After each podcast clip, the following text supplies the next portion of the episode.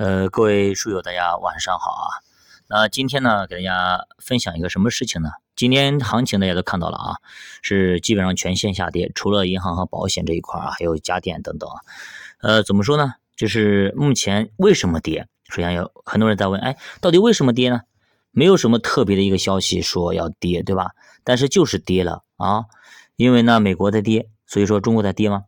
其实呢，有两个方面，我给大家分析一下啊。那么，如硬是要说的话，第一个就是我们预见以内的，大家都知道的，就是，呃，我们不是一直在说那个风格转换嘛，对吧？那么，成长往价值转换，那么光说转换可不行啊，光说转换，你从一条船到另外一条船，对吧？你总得使一条船空起来，才能到另外一条船上去，也就人总得从一条船转向另外一条船。你想从成长转移到价值。最起码这船得掉头吧，得有动静嘛，对吧？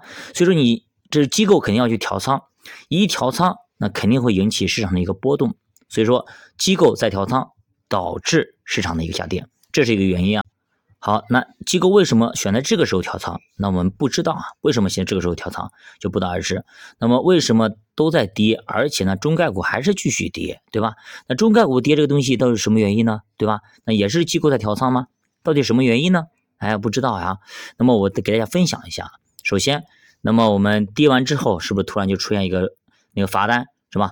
针对于腾讯、阿里等等一系列的十几条罚单还是九条罚单，我忘记了，大家去看新闻啊，马上出来了一批量的罚单，所以说也导致它的大跌。还有另外一方面啊，什么呢？就资金的问题啊。那么为什么中国 A 股会下跌啊？那么美股跌也没有中国 A 股跌那么多，对吧？那么那就涉及到资金面的问题了，资金肯定抽走了。那资金为什么抽走啊？以我们以往的去年的经验来说，那么我们去年 A 股在跌是吧？对吧？为什么跌？是因为美股拿回去救市了，对吧？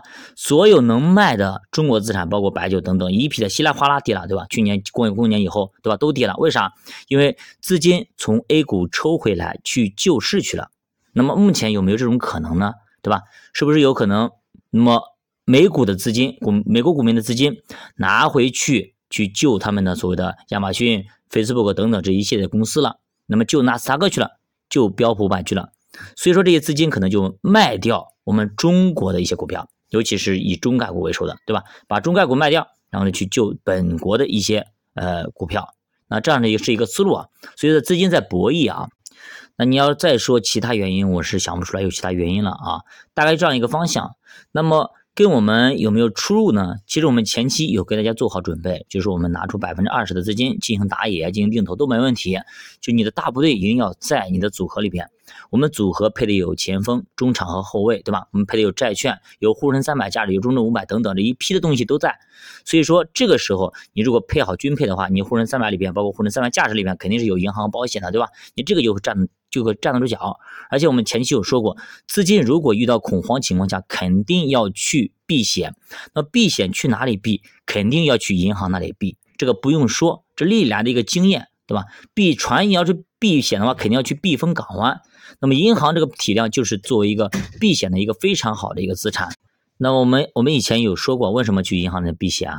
首先，一个大资金，那他要去避险，他不可能去一个小的地方。就比如说，你一头大象。你去一个小羊的房间里棚里面去避险，能避得着吗？避不了。你过去的话，直接把它棚子给踩塌了。一样的，这些大资金，你去一个小地方去避险也避不行。你一你一过去，直接把盘子给拉起来拉飞了，对吧？这肯定不行的。那得找一个大家伙。那么这个时候，大象要去恐龙的棚里，那么这样避险就没什么问题了。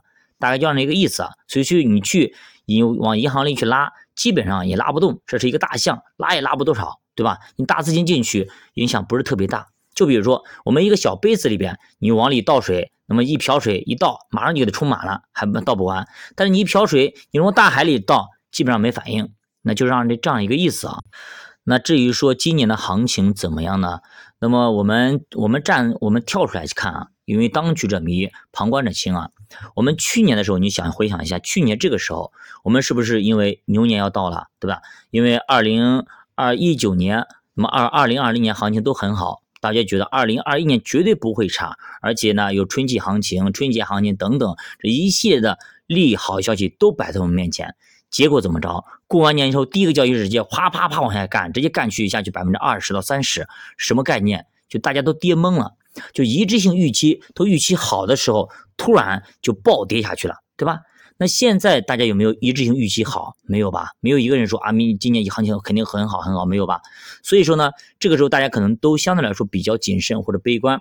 那么谨慎和悲观的情况下，能够产生这种大幅的下跌的可能性是非常小的，相对来说是比去年小很多的。因为冷不丁的给你来一次，它会造成恐慌。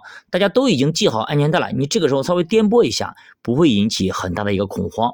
那么当然呢，对于冲击来说也是比较大的。比如今天一下跌，很多人都可能都傻了。有些可能我我看我朋友圈有些朋友发的都已经走了，对吧？因为前期试探性的资金都已经进去之后，发现哎怎么跌那么多就走了。一样的，今年的行情呢，我们保持比二零二一年稍微乐观一点点的行情啊来看。那么，但我们不会特别乐观，我们也不会特别悲观，我们处于中庸时期，而且我们正处于这种定投布局啦也好，那么组合调仓也好等等啊，就这样的一个过程之中，所以说我们不必特别担心。那我现在大家有没有理解到我说的那个组合的一个好处？其实组合就像一条一一艘船一样，在大海中形成航行的一头船一样的，即使是一个小木舟也 OK 的。我以前有说过，对吧？就等我们真的流累了的时候，我们想休息一下。我们可以到我们的小木舟里边去躺一躺，去睡一睡。等我们恢复过来之后，我们再去出发，再下去游，还是 OK 的，对吧？这个时候我们定投可能会有些伤心，有些呃就是受伤。那么这个时候我们就可以回到我们组合里边疗伤一下。哎，看我们组合做的还好，还 OK，那我们不至于说我们整体整体的资金损失过大。这样的话，我们心情会很好，而且会有助于我们做长期投资。如果我们全部资金在这种，比如中概互联啦，比如新能源等等这些板块里边，它一大幅下跌，可能对我们的影响是非常非常大的。那这个时候呢，我们可能就睡觉睡觉都睡不香了，对吧？就是投资让生活更美好，我们没必要为了投资让我们，呃，茶不思饭不想，晚上睡觉也睡不好，对吧？这是没必要的。所以说。要做适合自己的投资，适合自己风险承受能力的投资。所以说，为什么要投资之前要先问自己，你有多少钱，你能扛多少揍，对吧？你要投多久，你要赚多少钱才走，等这些问题都要去问，而且要做一个风险测评，然后再进行投资选标的，那是正确的一个步骤。省略哪个步骤对自己来说都是非常不好的。所以说，既然是春种的行情啊，那么这个时候我们就安心的播种就好了。就不要去太管别人身边的一些风言风语了，也不要去太管一些东西了。这个时候我们就播种，就把种子埋进去，等到明年秋天咱们再看啊。秋天的时候我们再看，那么能不能收割，要不要收割，还是今年秋天收割呢，还是明年秋天收割呢？对吧？总会有一天收割的。